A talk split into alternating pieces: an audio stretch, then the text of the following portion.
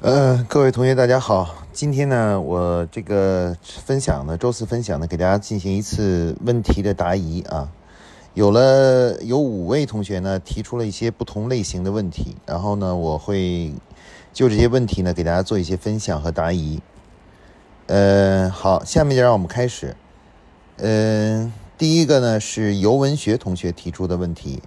他说：“请问王老师，我们是资源整合型的公司，很少自己开发。”新产品，呃，我们怎么上新产品呢？嗯，尤文学同学这个问题呢，其实最的，我觉得，我认为最大的困惑可能是在于对产品的认识。啊，其实我们有的时候会认为产品就是有形的东西，呃，但是但对于很多呃像刚才说这种资源整合型的或者服务型的企业来说。呃，其实我们的产品呢是呃包含了有形的和无形的啊，呃，像你这种资源整合型，它的比如说整合的方式，对整合方式的整合的条件的一些呃调整和修改，其实呢都可以叫做呃新产品啊，就是说，也就是说，我们对产品的这个认识呢要要呃更开阔啊，因为我们对产品的定义是说。呃，企业为了满足客户需求所呃提供的一整套解决方案啊，其实产品本身它并不是一个非要是一个具体的东西，它是一套解决方案。那如果你呃呃对这个解决方案中的任何一个元素进行了修正，其实或者是就是改动的话，其实都可以叫新产品啊。所以，如只要你把新产品的这个基本的概念。呃，把它给就是呃理解给扩张的话，你就会发现呢，呃，所有的企业，只要你是一家企业，你都是可以开发新产品的，因为你就算是不能有东西出来，但是你呃服务的组合方式啊等等各种方式啊，也是可以进行调整的啊。其实我们值得学习的最多的一些就是一些无形的东西，比如举例子像嗯呃像这个这个就是比如说银行的银行的产品。啊，就是这个理财产品，你看理财产品它其实就是一个无形的，它就是各种组合型的，呃，对各种各样的东西进行组合，然后最后呢生成很多种不同的理财的产品啊，年化利率也不一样啊，然后它的玩法也不一样啊，什么之类的啊，那它它这就是一个典型的把无形的东西呃有形化啊，就变成把是把一种服务方式有形化啊。所以说呢，这个尤文学同学这个问题最关键就是你要更开阔的去理解产品，而不要呢只是把产品理解为一个具体的呃可看得见摸得到的东西啊。这样的话呢，基本上你就就知道该自己该做什么了啊。就是因为你的所有的服务方式的创新啊，包括一些工作方，就是那个与客户合作方式的创新，其实都是可以称之为新产品啊。如果是这样的话呢，你就会发现，其实，呃，新产品的思路呢就会打开了啊。这个呢，就是我对尤文学同学这个问题的一个一个回答吧。好，下面我们看看曹凯斌同学提出的，曹院提出的的这个问题。他说，推对于 to G 的服务的企业，我们更多的项目来源都是通过招投标，而不是自主定价产品，怎么实现品牌的溢价率啊？这个问题呢，其实我跟曹燕之前已经沟通过了啊，就是我们首先要看一下品牌的溢价是怎么诞生的。呃，首先呢，呃，当我们完成了品牌定位以后呢，我们给我们的品牌做了一个呃溢价率的一个确定。但实际上，当我们去实现这个溢价率的时候，你会发现呢，就是在早期的时候呢，其实我们价格上不可能做出这样的溢价率，因为你还没有能得到真正的客户的认同。所以说呢，一般溢价率呢要想诞生呢，一在开在早期的时候呢，最重要的是做好产品和服务啊，就让我们的产品和服务呢与比竞争对手呢要呃在很多细节上要好啊要好。让呃，尤其是让客户能体验出来，客户能体验出来，哎哎，我们这个地方做的很到位，很细，呃，做的细节很很精精细啊。通过这样一系列的这个产品和服务上的这种改进的话呢，哎，我们呢就可以得到客户的认可啊。那也就是说，先有呃有特色的精细的产品，然后再有客户的口碑，然后有了客户的口碑以后呢，才可以开始。在这个溢价上做一些手脚啊，就是微微的调整一下价格体系啊，比如说，呃，价格呢，就是你你如果说，呃，你今年比去年的报价稍微的提高了百分之一。啊，或者是怎样的，这样的其实客户是没有感觉的。只要你的口碑很好，服务很好，那基本上客户是可以接受的。那随着你的时间的推移，你不断的微微的调整那个价格，然后一点点的，然后那个溢价就渐渐渐渐就形成了啊。客户慢慢慢慢的就接受了你这个价位啊，就这个这个价位啊。所以说呢，这个呃，虽然我们是 to B 的企业，但是其实我们仍然是可以做出溢价的。因为这只是一个过程的问题啊，只要我们把口碑做起来，把这个评价做起来，那么基本上，呃，我们的客户呢，其实都是会，呃，愿意稍微多付一点钱给给我们去来采购我们的服务，我们就不用跟那些嗯没有品牌的那些企业去竞争啊，所以是可以做的。所以这里面刚才我讲的关键点就在于，就是做溢价的过程，做溢价的过程，它一定是先。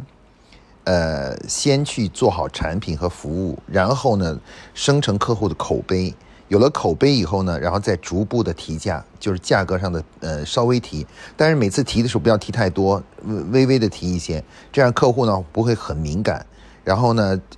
坚持一段时间以后呢，价位呢就慢慢慢慢的形成了啊，品牌的溢价就渐渐形成了。那这个呢，就是这个对曹凯斌同学的这个问题的一个回答啊。好，第三个问题是陈志聪同学提出的问题，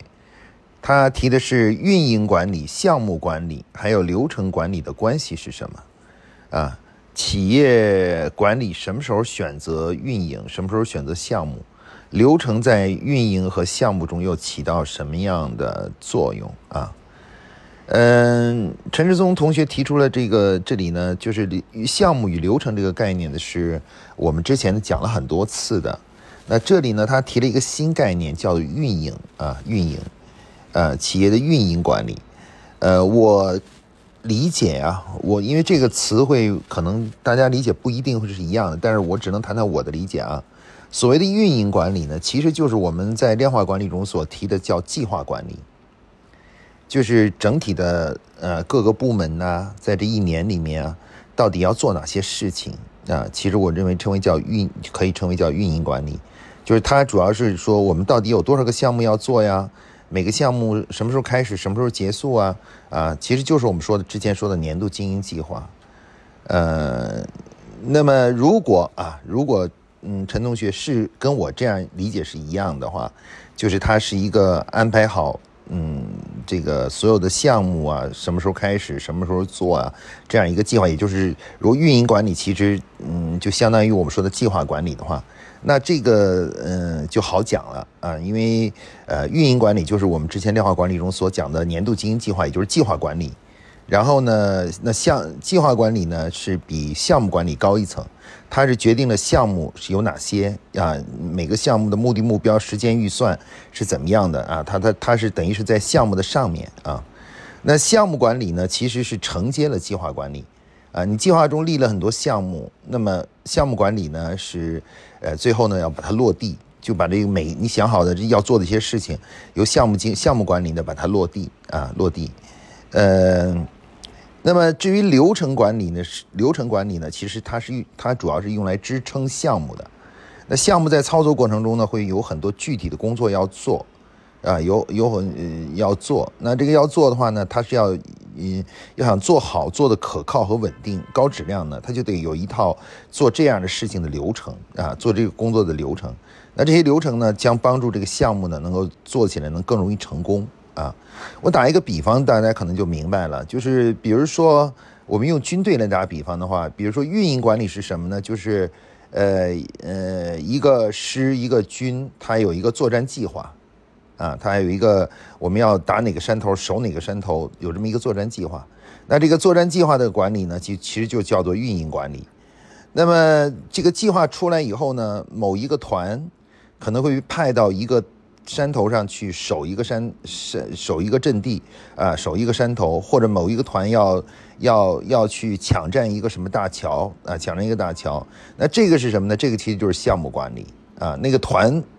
团长负责完成的就是这个项目啊，这个军事项目啊，军事项目。那么流程是什么呢？就比如说，嗯，前几天我看了那个长津，呃，长津湖，还有那个那那几些那些电视剧啊，看那电视剧里面，那那那每件事情，比如那个战士们做的每件事情，比如说他们要抢修一个桥。那抢修桥它是要有流程的工作流程的，有了流程以后，那个抢修桥的就质量就工作起来就更有效率、更快啊，大家干起来就比较比较能够可靠这件事情。哎，那这个那个做桥建桥的这个这个流这个东西流程呢，其实就是流程管理啊。大家可以看到，其实所谓的运营运营管理就是计划管理、项目管理和流程管理，它是一个从粗到细、从上到下、从宏观到微观的这么一个管理思想啊。管理思想就是计划呢是宏观的，把事情要做什么事情安排好，回答的是我们要做什么。然后项目管理其实回答呢是我们怎么做。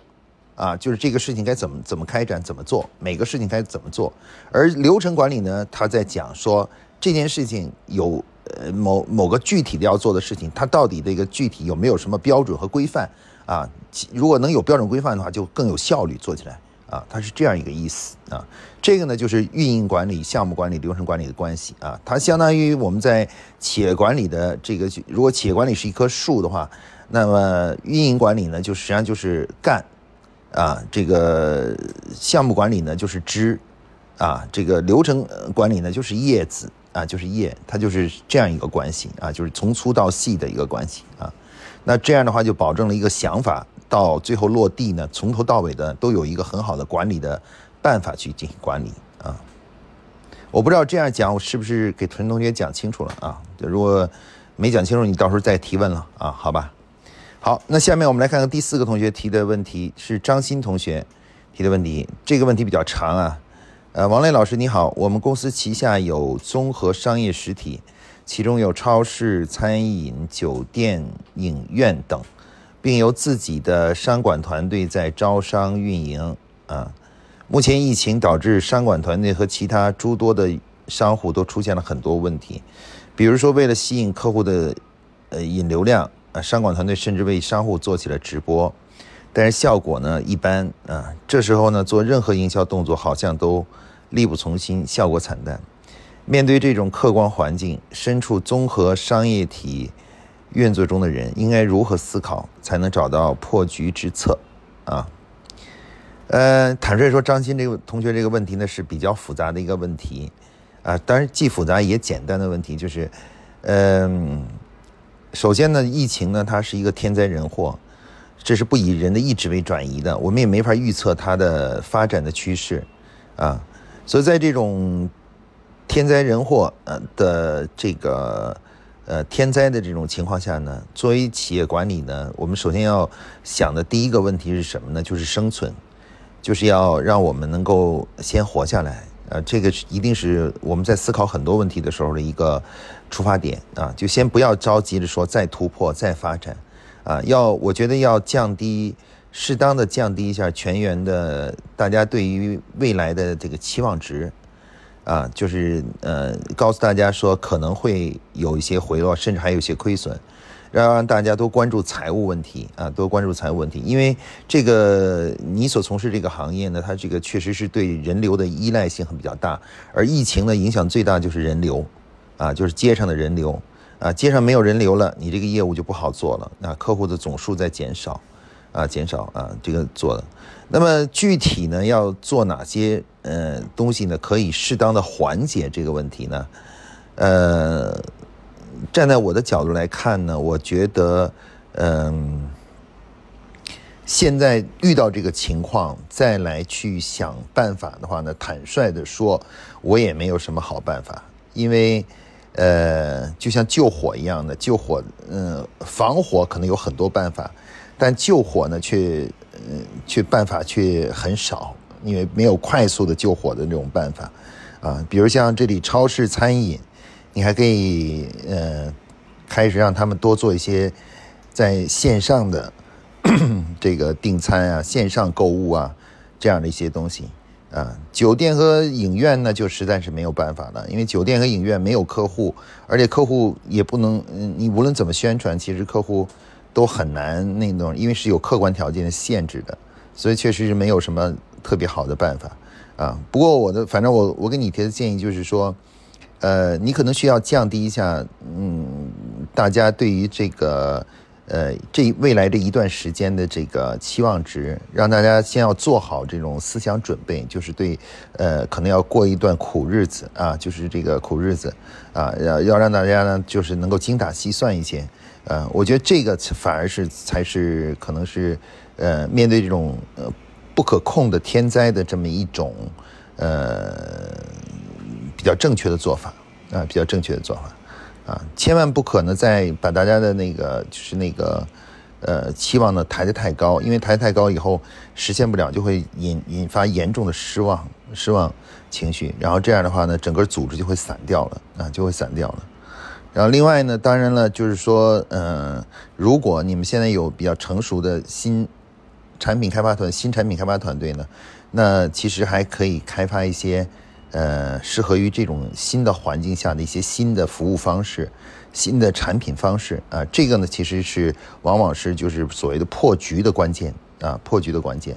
就你得找一些新的产品服务的方式出来，然后呢，作为用这种新产品来满足这个就是呃客户的这个需求啊。那如果能找到这样的好产品或好服务方式的话呢，其实呢，不仅是破了局，而且可能还能够脱颖而出。啊，在这个行业里呢，起到了很好的一个呃，就是竞争的竞争力的问题，提高了竞争力啊。就像这个麦当劳当时在竞争的过程中，啊，遇到了就是竞争很激烈啊。那时候虽然没有疫情缘故，但竞争非常激烈。然后麦当劳率先推出了二十四小时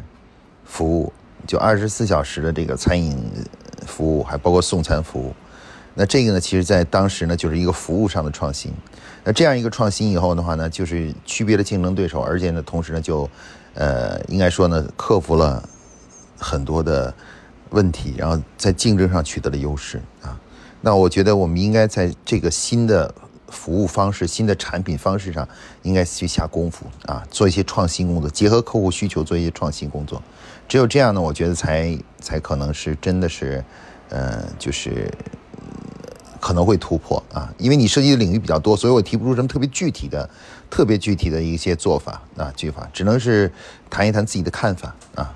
在这种大天灾的情况下呢，其实坦率说，我们能够最重要的，首先是活下去，活下去以后，然后才是进一步的啊去突破啊。其实要想救火的话，其实没什么特别好的办法啊。好，那这个问题我只能分享到这里了。呃，第五个问题啊，是吕文军同学提出的问题啊，说，请问王老师两个问题：第一，做企业的终极目的是什么？呃，这个问题是比较大啊，这个，其实做企业的终极目的呢，其实如果说的高远一点，就是说我们一个人做一个企业，希望通过这个企业能够使得我们这个个体呢，能为社会呢创造更大的价值。啊，就是为为为别人为为整个社会呃贡献更多一些啊，因为一个人呢，你普通上下班呢，你对社会的贡献其实是非常有限的。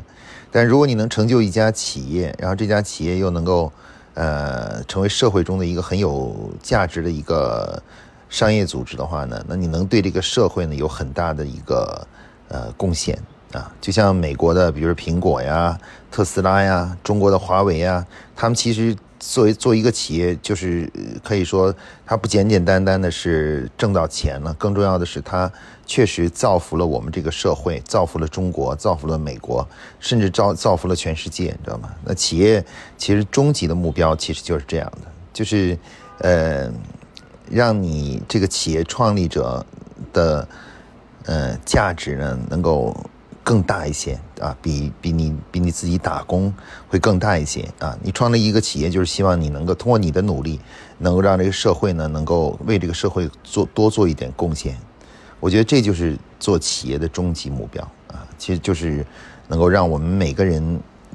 能够为这个社会呢，就是多做一些贡献。换句话说，也就是说，从自私的角度上来说呢，就是说做企业的目的就是希望等你死的时候，你在这个世界上是有一个痕迹的，啊，你是曾经大家能记得曾经有这么一个人存在过，啊，存在过。我们绝大多数人，当我们死的时候，这个世界没有多少人知道我们存在过，你知道吗？甚至永历史也不会记住我们。但是如果你成就一家真正有意义的企业的话，那历历史会记住你的，啊，记住你的存在。啊当然，这个就作为我们一个人来说，这可能是，嗯，也是一种奋斗的目标吧。啊，我这个对，这是我对企业的终极目的的理解啊。呃，第二个问题是如何思考未来的方向啊？嗯，这个题目也是比较大的啊，未来方向这样两个东西，其实关键还在于方向啊，就是方向是指的什么？呃，是指的业务方向啊，是是怎么还是什么方向？呃，我觉得呢，就是，呃，我个人认为，在我这对战略进行讲解的那个那些课程里呢，就提到了。啊，就是其实我们现在做战略啊，其实都是做能力战略。所谓能力战略呢，就是说我们战略的主要内容是探讨，为了实现目标，我们应该打造什么样的能力，和具备什么样的能力啊能力。因此的话呢，对于所谓未来方向的思考呢，主要体现在远景里面，就一个企业发展的远景。而远景在写的时候呢，我觉得最大的一个。呃，一个就是呃，一个依据是什么呢？就是说，你选定的这个行业啊，是一个呃，第一，它能长期存在，就是客户需求不会消失，不会不会没有的啊，不会没有的啊。然后呢，第二个呢，就是呃，它是一个持续持平或者是增长的一个市场，就不断的扩大的一个市场。啊，扩大市场。我举个例子，比如说，呃，现在有些人办这个老年大学啊，老年大学。那老年大学其实是一个很有前途的市场，是因为咱们中国老龄化问题已经来了啊。到了二零三零年的时候，超过百分之七十几的人都是五十岁以上的人，而这些人呢，其实退休以后也很想去有些事情做或者学习一些什么东西的时候，那所以老年大学它就是一个非常。呃，应该说是一个 持续将会越来越大的一个客户需求，而且会持续的、持续的去增长的这样一个需求。那我觉得这个就是一个，应该说就是一个所谓的好的方向选择。那对于方向选择来说呢，它的几有几点嘛，就是第一个是你一定要选择的方向是一个增长的市场，而不是一个衰衰落的市场。啊，然后呢，呃，你的你选择的方向呢，一定符合国家的整整个和世界发展的这个主旋律啊，新能源、低碳等等这些主主旋律。然后另外一点呢，就是这个市场呢是呃，它是足够大的，能够养活呃你这个企业的啊，是足够大的。然后另外一点就是你是可操作的，你是有能力去呃操满足客户的需求，去操作这个市场的。那基本上我们在方向选择中呢，就大概思考的点就这四个点啊，就是，呃，市场容量足够大，然后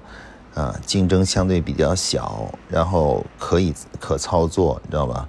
啊，可操作。啊，等等这几个几个要素，这个我们在我在新产品上市中对产品的发展方向部分的那个呃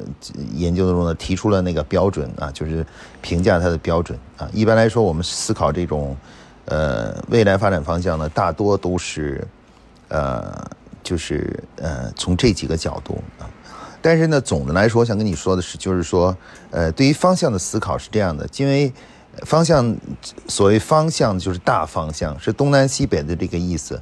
它不是呃东偏西、东偏北多少度，它不是这样，它是一个大方向的问题，就是一个大的一个范围的一个问题啊。而具体你到底应该做什么产品呢？其实这些东西呢，只能是在实践操作中呢，随着时代的变化，随着环境的变化，不断的进行自我的调整啊，不断的调整，来最终慢慢慢慢的就是呃随机应变。啊，但是大方向可能不变。一般大方向指的就是你选的行业，就是你的大大致的行业定位是什么，就是叫大方向。然后到了这个行业里，你具体产品是什么，怎么做呢？在这个现在是想不清楚的那只有是在我们日常工作中，随着时代的变化，以每以年为单位或两年为单位来思考我的产品是什么啊是什么。所以说，在思考方向这个问题，你要彻底是理解它是一个方向，它不是一个具体的产品或具体的服务服务形式，你知道吧？而是一个大的一个服务方向啊，服务方向。比如刚才我说的老年老年人的这个，其实就是老年人的一个再教育或老年人的一个。一个精神生活的一个满足，就是这样一个市场。那具体你是用老年大学的方式，还是用什么其他的方式来去做这事情？那不一定啊，那要根据实际情况来来来定的啊。所以说，呃，我觉得在思考未来方向的时候呢，要注意的就是，既然它是个方向，它就指的是一个大的一个领域和大的范围，而切记呢一下子具体到嗯。呃，某个具体的产品形态，或者是具体到我们现在的客观情况啊，如果你想这些的话呢，就这个方向问题就会出出现问题了啊，你就会因为你现在的一些情况、一些战术情况，而最终呢偏离了你的，可能使你做定出错误的战略的目标啊，这也是很多人容易犯的错误，就是因为自己现在不能，所以他就干他干脆就不就不设计这个目标了。啊，这样的话呢，其实就使得很多正确的目标被反而被给剔除掉了。啊，设的都是一些从现在思考，哎，就可以实现的这么一个目标啊，就是这样的目标。啊，这个部分的话，如果你想